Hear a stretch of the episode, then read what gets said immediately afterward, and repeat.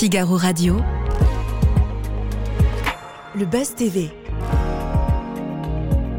Sarah Lecoeuvre. Figaro Radio. Bonjour à toutes et à tous, bienvenue sur le plateau du Buzz TV. Je suis ravie de vous retrouver avec Mathilde Sefer qui m'accompagne. Bonjour Mathilde. Salut Sarah. Notre invité du jour est un journaliste, présentateur, ancien directeur des programmes qui s'apprête à reprendre les commandes d'un monument de la télévision française du même âge que lui. Bonjour Diego Buñuel. Bonjour. Sur France 3, 21h10, vous présentez pour la première fois Thalassa, le mythique magazine de la mer, autrefois porté par Georges Pernou, et né la même année que vous. hein. Vous m'en voudrez pas si je l'ai dit. 1975. 1975, c'est ça. Comment vous avez réagi quand on vous a proposé de reprendre ce format mythique Bah, au début, euh, euh, Stéphane Sidbon euh, Gomez à France Télévisions m'a dit est-ce que ça t'intéresserait pas de reprendre Thalassa? Et là, c'est vrai que la première fois qu'il m'a dit ça, je me suis dit, mais attends, Thalassa, c'est quand même c'est une émission euh, patrimoniale qui est là depuis des années. Euh, après la mort de Georges Pernou en 2017, Mm. euh, voilà, et il avait subi différentes transformations. Et puis, c'était beaucoup des émissions de plateau, quoi. Et moi, euh, Ouais. de mon expérience à Canal, où j'étais dans les Nouveaux Explorateurs, j'aime le terrain, j'aime Mm. euh, le contact avec le, le vrai. Et c'est vrai qu'au début, j'ai dit, attends, je suis pas sûr. Ah, Vous Euh, avez dit non. Enfin, vous... J'ai pas dit non, j'ai dit il faut que je réfléchisse. Et, et j'ai réfléchi assez rapidement parce qu'en même temps, Thalassa, c'était aussi ma jeunesse. Moi, j'ai grandi vraiment, je fais partie de cette génération Ouais. qui a grandi en regardant le, le vendredi soir euh, Thalassa et qui était émerveillé par euh, cette fenêtre sur les- le monde de- des océans. Ouais. Et finalement, je lui dis ok, faisons-le, mais il faut le faire différemment. Parce que l'héritage de Georges Pernou était très lourd. hein. Il avait fait une 37 émission- ans de présentation, de présentation. donc, euh, je me suis dit, si on fait Thalassa, on prend l'ADN, mais on change la formule. Et c'est ça que- qu'on a fait avec Mm. Thalassa. Aventure extrême, c'est pour ça qu'on a mis un petit Oui, ça change d'ailleurs. Hein, le, sous-titre change. Donc Ouais. vous, vous- et ça revient, faut dire, l'émission sur sa case historique du vendredi Ouais, soir, parce que l'émission était revenue, mais euh, à différents euh, horaires, ça, on ne savait plus trop où on on en était. Et vous, vous étiez un fidèle téléspectateur de, de- de ce programme, euh, Thalassa. euh, Oui, enfin, je- je- Peut-être même Ushuaïa, Nicolas Absolument, Hulot, mais vous tout, faites partie tout ça, ça a bercé, ça a bercé mon enfance hein, des Ouais. années 80. Mais on parle souvent de Choya, mais il faut pas oublier aussi Dieu le veut, qui faisait aussi Oui. euh, Mm. euh, la, la carte, La carte au trésor. trésor. Ouais. Et c'était aussi des émissions, voilà, quand on était petit, on regardait ça. Et c'est vrai que euh, l'idée d'être dans le vrai, dans, dans- dans le contact de la- avec la nature, avec l'environnement, c'était important pour moi. Ouais. Et alors, vous présentez également Insta Animal sur euh, France 2, où avec une personnalité, vous partez à la rencontre d'animaux sauvages. Euh, vous êtes en somme le, le nouveau Frédéric Lopez de, de France Télévisions. Frédéric Lopez est déjà à France Télévisions, donc Oui. Et, et, hum. Raphaël de Casabianca. Oui, bien sûr, bien sûr, à bien sûr. euh, Ouais. selon vous, vous allez. euh, Ah non, non, je pense que là, j'ai euh, j'ai- assez de, assez de choses à faire. Il y a de la place pour tout le monde. C'est ça qui est bien à, à France Télé, c'est que Raphaël fait un super job avec euh, Rendez-vous en terre inconnue et Nos Oui. terres Et inconnues. ouais. Et Fred En est France. revenu maintenant avec, euh, avec ses émissions de week-end et tout, donc c'est Mm. vraiment bien. Non, mais c'est- C'est bien parce que, vous savez, le, le- le documentaire euh, et ces émissions qu'on propose, euh, par rapport à la fiction, la fiction c'est formidable, j'en consomme beaucoup, j'aime beaucoup ça, mais ce n'est pas la réalité. Mm. Et le documentaire, l'impact émotionnel quand vous êtes face à quelqu'un, face à une situation, face à des animaux, face à la réalité, il est immédiat, il n'y a pas de triche, il n'y a pas de Mm. mensonge dans ce qu'on fait. Ouais, ouais. Et on va parler d'ailleurs des documentaires, parce que vous avez dirigé les documentaires sur Netflix et vous avez euh, lancé des, des documentaires restés dans les mémoires. On Ouais. va en parler dans l'interview du. Buzz TV également, juste après les news médias de Mathilde Sefer. Mathilde, on commence ces infos avec le soutien de Karine Le Marchand aux agriculteurs. Oui, l'animatrice de L'amour est dans le pré euh, multiplie les prises de parole pour défendre les producteurs français. Après avoir posté un message sur ses réseaux sociaux, répondu au micro de RTL, c'est dans Le Parisien qu'elle a défendu les intérêts des agriculteurs. Selon elle, la clé est de consommer français quand c'est possible. Elle a également affirmé être à leur service euh, si elle pouvait les aider. Et ce n'est pas que des paroles en l'air. Karine Le Marchand a déclaré que s'il y avait une manifestation à Paris, elle irait et monterait sur leur tracteur. Oui, on attend de voir euh, euh, l'image. oui. Vous êtes sensible au sort des agriculteurs, Oui. Diego? Oui, parce que je, je pense que l'agriculture aujourd'hui, elle est, elle, est, elle est prise entre le marteau et l'enclume. C'est-à-dire qu'il y a un besoin de production, il y a un besoin de production de, de bonne nourriture, il y a des injonctions qui sont politiques, qui sont écologiques aussi, et arriver à trouver le bon équilibre entre euh, la production de masse suffisante pour nourrir tout le monde, une planète de plus en plus peuplée, Mm. et la préservation des sols et des environnements, voilà, c'est, Mm. c'est- je veux dire, c'est une quadrature du cercle, du cercle qui est quand même très difficile à, à porter. Oui. Euh, on poursuit ces infos médias avec l'arrêt du magazine de la santé sur France 5. Oui, alors l'info date du mois d'octobre, mais Ouais. ses présentateurs ne semblent pas décidés à se, laiss- à se laisser faire. Marina Carrère d'Enclos et son ancien acolyte euh, Michel Simès ont réagi à cette décision sur Europe 1 hier.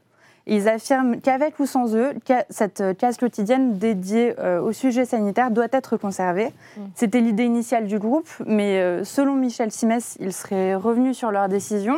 Une tribune signée par 170 professionnels de santé a été publiée. De la même manière, une pétition a, a rassemblé plus de 10 000 téléspectateurs. Vous comprenez la décision d'arrêter le magazine de la santé, vous, l'ancien directeur des programmes de France Télévisions? Vous l'auriez, vous l'auriez prise cette décision? Écoutez, la, la- vie des émissions, c'est le cas de toutes les émissions, c'est de vivre et un jour de s'arrêter. Mm. Et Ce sera le cas euh, peut-être pour Thalassa aussi, malgré sa très Oui, longue ouais. longévité. Mais, mais je crois que euh, arrêter une émission, ça ne veut pas dire ne plus s'intéresser à un sujet. Donc euh, peut-être qu'il y aura une transformation de cette Mm. émission en autre chose. Je ne sais Ouais. pas, je ne suis pas au courant du détail de ça. Mais je crois que la vie des émissions, il faut accepter à un moment qu'elles changent, qu'elles évoluent, qu'elles ça s'arrête. Mm, mm. Vous aviez pris la décision d'arrêter des programmes pendant votre passage à la direction des programmes? Oui, oui, tout à fait. Il y a des, des- des programmes qu'on a arrêtés, parfois pour des raisons d'audience, parfois pour des raisons budgétaires, parfois pour des raisons de il fallait faire de la place pour autre chose, pour tester des choses. Le problème de la télévision, c'est que les grilles de programmes sur une télévision linéaire, c'est assez figé en fait, Mm. parce que c'est des rendez-vous quotidiens et c'est des équilibres très difficiles parce qu'il faut trouver le, la bonne formule pour remplacer quelque chose. Mais quand vous remplacez quelque Mm. chose, il faut que le public s'y habitue aussi.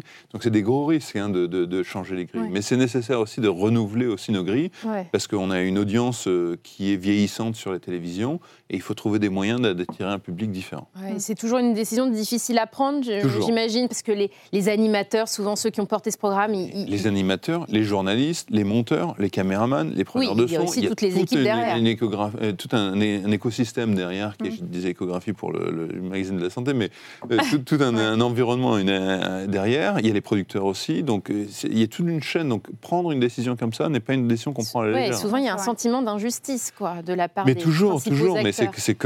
C'est comme, euh, c'est comme euh, quand il quand il y a un changement, c'est euh, c'est douloureux.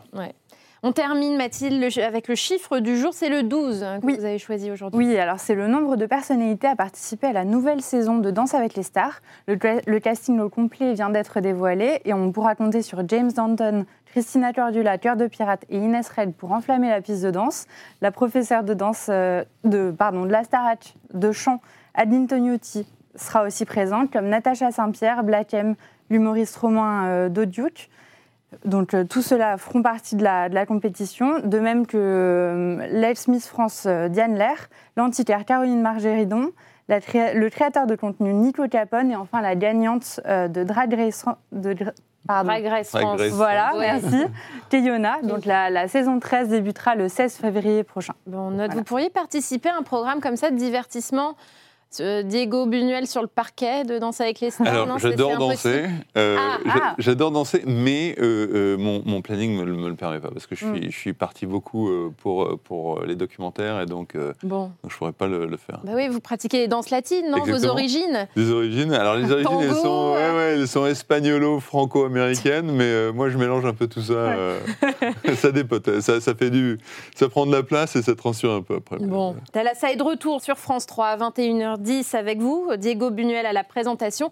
Quatre numéros sont déjà en boîte, euh, sont prévus d'ici la fin du mois de juin, j'imagine. Oui, fin de l'année, je pense. Hein, on, va, on va les diffuser Ah, ou- tout, tout au cours de l'année, parce que là, ça ferait Ouais. beaucoup de, de, de, de thalassa d'un coup. On Ouais. va les répartir. Là, on est en janvier. Voilà, ça, ils vont faire les quatre, vont, vont s'étaler sur l'année. je pense. Ouais.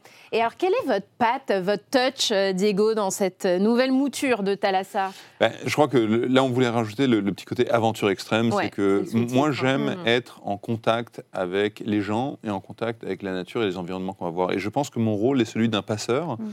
C'est pour ça qu'on pose souvent la question de l'incarnation. Et, et moi, j'essaie de faire une incarnation, euh, ce que j'appelle douce. C'est-à-dire que c'est pas moi le sujet. hein. C'est-à-dire que moi, je sers de passeur, d'accompagnateur et aussi de révélateur, entre guillemets. Puisque quand on voit, vous verrez, il y a un personnage au, au- au Pérou qui s'appelle Juan, qui est un pêcheur de falaises, qui descend des falaises à, à la force des bras avec juste une corde, sans aucun matériel de sécurité, sur 100, 120 mètres de. de- de- Bon, si vous le regardiez sans moi, vous le verriez faire ça avec une facilité déconcertante. Il sifflote, il descend un truc. Bon, mais la réalité, c'est que quand moi je m'y mets et que je commence à me mettre dans le vide et qu'il y a Ouais. 120 mètres de, de- de drop derrière, Mm. de, gouffre derrière, je vous assure, euh, euh, on se rend compte de, de- de l'énorme courage et difficulté du, du- du travail de, Juan. Et donc, voilà, voilà à quoi sert mon, mon- mon rôle et mon intervention. Et aussi, je pense que euh, moi, j'ai aussi un rôle de candide, c'est-à-dire que d'aller découvrir, d'aller rencontrer les gens, d'aller poser les questions Ouais. que le téléspectateur se poserait derrière sa, sa- sa télévision. Et moi, j'aime beaucoup la télé parce que c'est cette fenêtre sur le monde et la possibilité de, de- de- de tendre son bras comme ça et de dire venez, venez avec moi, je vous emmène. Quoi. C'était impensable pour vous de ne pas aller sur le terrain. Impensable. Comme à l'époque, Georges Pernou faisait ses lancements euh, sur une péniche parisienne. Pour vous, c'était pas. Oui, mais Georges a fait pas mal de terrain aussi, c'est-à-dire qu'il avait son plateau Ouais. et il faisait des spéciales parfois où il allait Oui, euh, en oui. Arctique, euh, il allait Ouais. voir les requins blancs, les choses comme ça.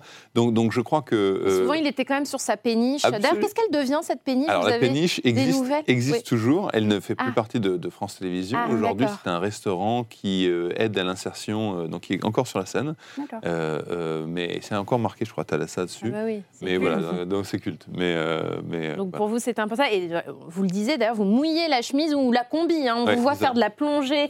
Euh, ça, c'est pour euh, découvrir les requins-tigres dans le Ouais, Pacifique. Mm. Et puis de l'escalade au, au Pérou. Vous êtes un peu casse-cou comme ça dans la vie?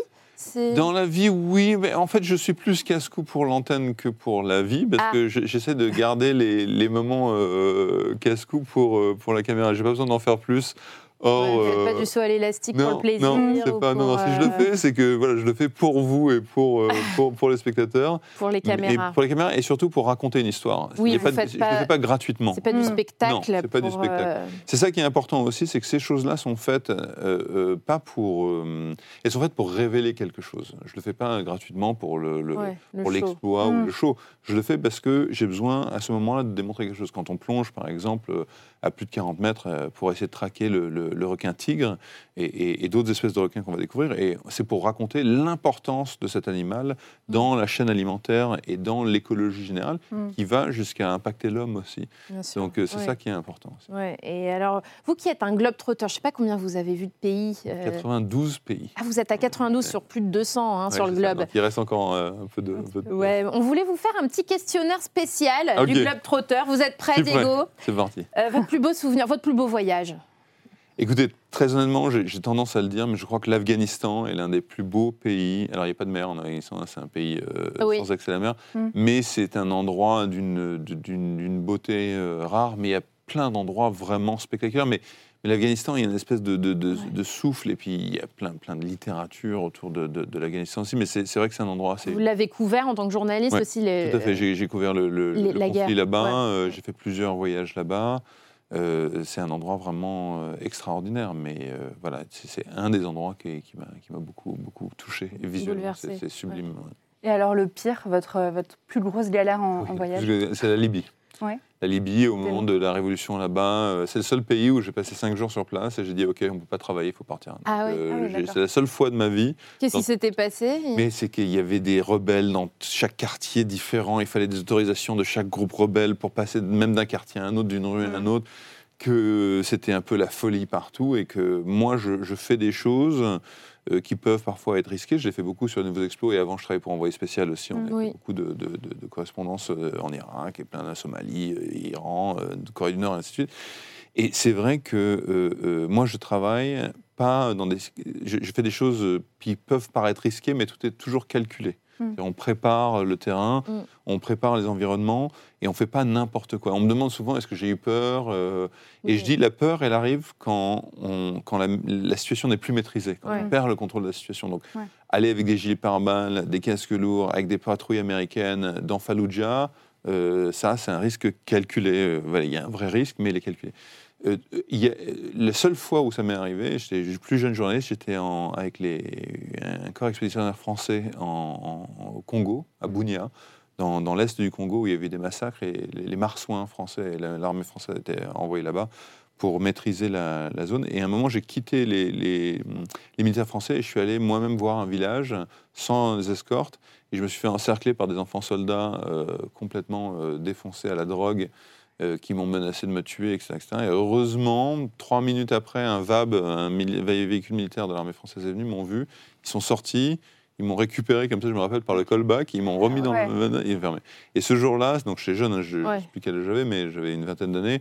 Je me suis dit, voilà, ça c'est typiquement euh, non contrôlé, pas préparé, euh, Mm. Ouais. ça n'arrivera plus jamais. Ouais, Ça vous arrive une fois euh, et ça Ouais, vous pas leçon, pas deux. ouais. Ouais. Votre Mm. dernier voyage, Diego Alors, mon dernier voyage, je rentre là, il y a euh, une semaine, euh, de- des côtes africaines où j'étais dans les Canaries à Tenerife pour euh, plonger avec un sous-marin de recherche. euh, dans la mer. Alors, c'est tout petit, hein, on est trois euh, Ouais. passagers dedans Ouais. et on coule comme ça à pic dans les fonds c'était pas comme le sous-marin qui allait voir l'épave du Titan. Titanic, Le le, Titan. le fameux Titan qu'on a. qui a implosé. Oui. Et donc, euh, voilà, Mm. j'ai posé deux, trois questions avant de descendre.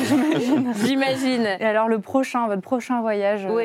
le, de pro- prévu? le prochain voyage de prévu, il sera euh, dans le Grand Nord, donc euh, le pôle Nord, vraiment, littéral. Je vais faire le dernier degré, donc de 89e degré au 90e degré, pour aller découvrir euh, ce qu'on appelle le pôle Noir, parce qu'en fait, toute notre pollution atmosphérique euh, de voitures, de bateaux, d'avions, etc., etc., dépose une fine couche noire, Mm. littéralement, de, de, de suie hein, presque, sur euh, la glace du pôle Nord.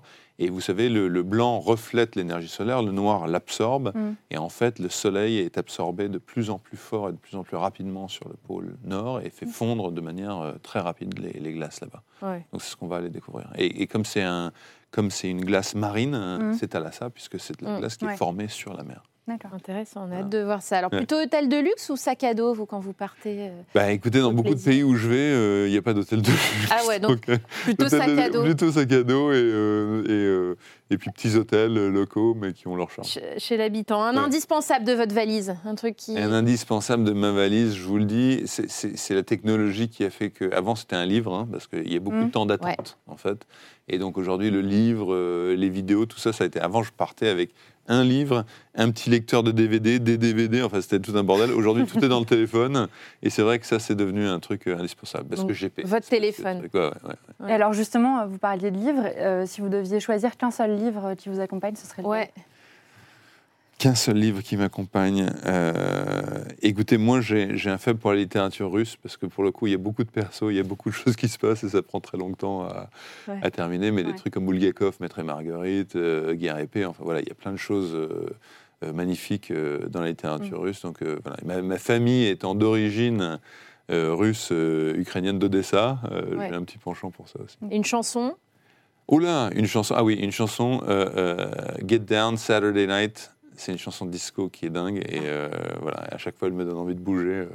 Et qu'est-ce qui, dernière question, qu'est-ce qui Ouais. vous manque le plus et quand vous êtes loin de chez vous? Alors écoutez, le, le- le vrai truc que je fais quand je rentre, c'est que je vais à la boulangerie, je prends une baguette. C'est ça, on ne le retrouve pas ailleurs. Et non, Ouais. ça, on le trouve- non, la baguette, la baguette, le pain français, on le trouve pas ailleurs, du camembert et du jambon blanc. Et je me fais un jambon, un jambon camembert. euh, voilà, ça c'est mon, Le mon vrai euh, le vrai truc. français. Ouais, exactement. Alors nous recevions à votre place l'humoriste Ilyes Jadel qui joue dans le film numéro 10 sur Prime Video. Il avait une question à vous poser, Diego. Ah Mais Diego, moi j'ai une question simple. Diego, pourquoi ce changement radical? Qu'est-ce qui t'est arrivé? Qui- Normalement, normalement c'est ça peut- c'est l'inverse. Il parle bien sûr de votre parcours, hein, Ouais. parce que vous avez été directeur des programmes de France Télévisions, et puis là, vous passez devant la caméra. C'est vrai que souvent, c'est l'inverse. Par exemple, un Marc-Olivier Fogel, il était devant la caméra, maintenant, il Et est j'ai fait les deux à la en fait. direction. Moi, moi, j'étais avant euh, euh, donc euh, donc explorateur avec les nouveaux explorateurs Ouais, Canal. Après, Canal. je suis devenu directeur des docs de Canal, directeur Ouais. des docs de Netflix, directeur des programmes de France Télé et maintenant retour. Donc euh, voilà, un, un petit hiatus de 8 ans. Et euh, ben, ben, pour lui répondre clairement, euh, le bureau c'est bien, le terrain c'est mieux. Ouais. vous ne faites pas de choix entre euh, devant, derrière la caméra, l'ombre ou la lumière. Non, mais, mais, Non, mais moi, j'ai, oui, non, mais j'ai vécu avec les deux et j'aime beaucoup être derrière le bureau aussi parce que c'est Mm. hyper intéressant d'accompagner les gens, de, de- de- de- d'accompagner des projets, de les suivre, de les lancer. Euh, et puis c'est super d'être sur le terrain aussi. Donc euh, pour moi, j'ai pas de, de- et, peut-être que je retournerai derrière un bureau dans quelques années. Voilà, c'est, tout est ouvert. D'ailleurs, je suis derrière un bureau aussi parce que Thalassa et Instinct Animal, c'est une partie de mon job. L'autre Ouais. partie de mon job, c'est de m'occuper du développement euh, de la fiction et du documentaire à France Télévisions Studio. Et en, en parlant de documentaires, en, en travaillant l'interview avec Mathilde, on a découvert, vous avez lancé des séries documentaires événements sur Netflix dont on parle encore. hein. Enfin, Franchement, Grégory, Ouais, ça c'est ouais, vous. Chambre 2806, c'est vous. Sur l'affaire DSK, Sur ouais. L'affaire l'affaire DSK. Les rois de l'arnaque, c'est encore vous. Et puis le doc sur Jeffrey Epstein aussi, Epstein, euh, qui sont cultes. C'est euh, moi qui l'avais lancé. Et puis Jeffrey Mm. Epstein, à l'époque, c'était vrai que on avait commencé, j'avais commencé ce programme sans qu'on ait, on n'avait qu'une seule victime qui parlait. Personne ne voulait nous parler. C'est Et le moment où on était en montage d'un film qui était compliqué puisqu'on n'avait pas assez de témoignages, on n'avait pas assez de trucs, et tout d'un coup il s'est fait arrêter à New York, vous savez, euh, par le, Mm. le FBI. Et là, tout le monde qu'on suivait depuis six mois nous a dit OK, je peux parler maintenant. Ah ouais. Parce que le FBI les avait dit vous ne parlez à personne Ah ouais. tant qu'on ne met pas la main dessus. Et là, tout d'un coup, on a tout refait les interviews et on a pu lancer le, le film. Donc, Alors, ouais, vous Ouais, ça a été le, le plus difficile à, à tourner, du coup? Bah, ça a été l'un des plus difficiles, Ouais. oui, oui, c'est ça. Et, euh, et je pense que c'était euh, c'était une histoire assez dingue parce que c'était en plein MeToo avec Weinstein. Oui. Et au début, à Netflix, ils disaient oui, mais on a déjà d'autres sujets. Et je dis, mais ça Mm. n'a rien à voir avec le MeToo. Là, là c'est un serial violeur de mineurs. C'est pas la même chose. Et, et- et cette puissance entre l'argent de, de, de, de- de ce quartier de Floride très riche et de l'autre côté, euh, typique américain, hein, de l'autre côté de la route, les quartiers très pauvres avec ces jeunes filles qui venaient. Ouais. Donc Voilà, il y avait une vraie histoire à raconter. Et on a vu l'explosion que ça a été après, avec. euh, Puis même jusqu'à la famille royale britannique, hein, ça a eu sûr, des répercussions impressionnantes. Et l'affaire Mm. DSK, ça a été compliqué aussi Non, euh, l'affaire DSK, c'était intéressant. On a vraiment voulu avoir DSK. Il a hésité à, à un moment Ah ouais à pas, mais il nous a donné l'autorisation de pouvoir parler à ses avocats qui ont, qui ont témoigné. Mm. Il faut le rappeler aussi que DSK n'a jamais été condamné. Hein, donc euh, c'était vrai. c'était Mm. cette difficulté de, de rentrer dans une histoire où il n'y a pas de condamnation, où il y a beaucoup d'allégations. Et l'histoire était aussi euh, euh, formidable de cette, de cette femme qui habitait dans le Bronx, migrante, qui allait à Manhattan. euh, dans Ah le oui. Sofitel, enfin voilà, donc c'est moi ce que j'adore, c'est ces chocs comme ça de, de, de- confrontation de confrontation deux mondes. de deux mondes. ouais, Ouais, ouais. C'était passionnant à regarder, je me souviens. Euh, on vous garde quelques instants, Diego, si vous Avec le permettez, plaisir. pour notre dernière rubrique au suivant.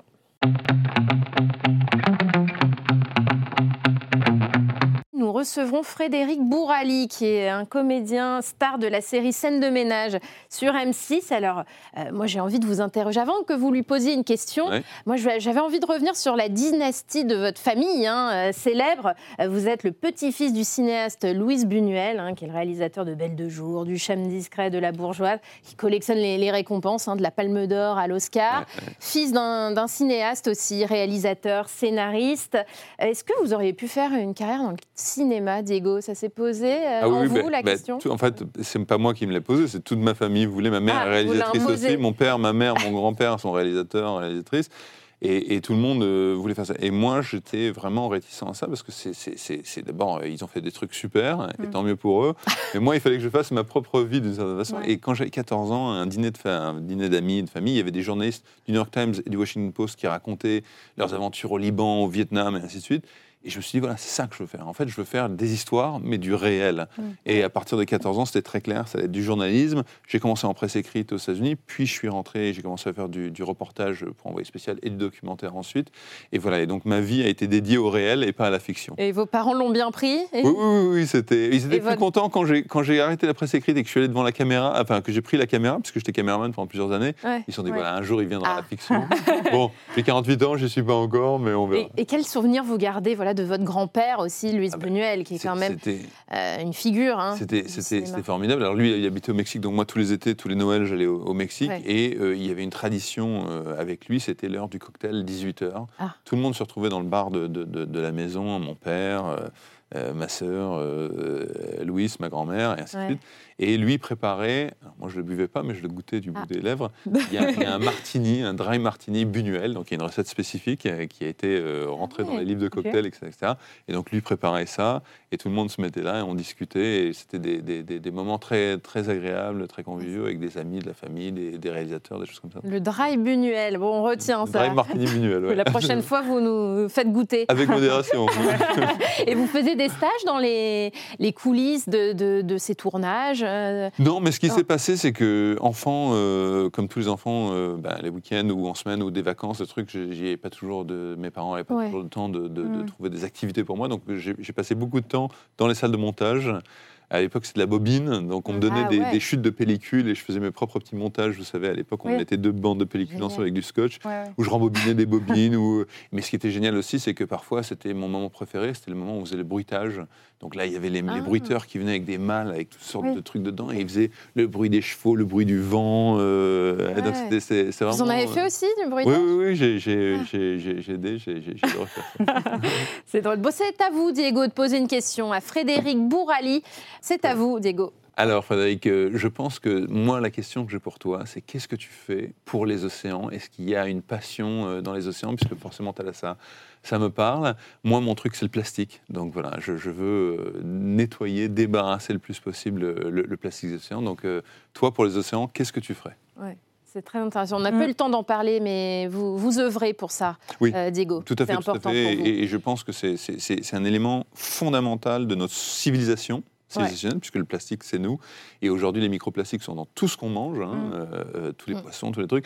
Donc, on est en train de s'empoisonner nous-mêmes. et On dit qu'il y a un chose- continent entier de plastique. Ah oui, Ouais. c'est- c'est c'est un continent qui se désagrège aussi au fur et à mesure. Et il y a une, une association formidable qui s'appelle Ocean Cleanup, qui est néerlandaise, qui a des bateaux maintenant avec des grands filets de pêche qui sont en train de les, les récupérer. euh, ça, ils font plusieurs. hein. Mm. Mais ils se sont rendus compte que le vrai problème, c'était en fait les fleuves. Il y a 100 fleuves sur la planète Mm. qui contribuent pour 80% de toute la pollution plastique au monde des océans.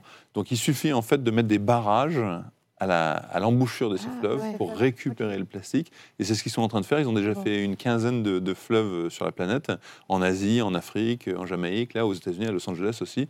Et donc ça, c'est hyper intéressant parce qu'en fait, la solution, elle est peut-être pas si compliquée que ça. Si on arrive à empêcher tous nos déchets plastiques à partir dans les fleuves et dans les océans, on peut euh, réduire ce, ce fléau. Bon, bah, L'espoir est permis. Merci Voilà. Diego Buñuel d'être passé nous voir sur le plateau du Buzz TV. Je rappelle qu'on vous retrouve sur France C'est 3 à 21h10 dans Thalassa, Aventure Extrême. C'est le nouveau sous-titre de l'émission. Et puis bientôt dans Instinct Animal également Absolument. sur, euh, sur. France Télévisions.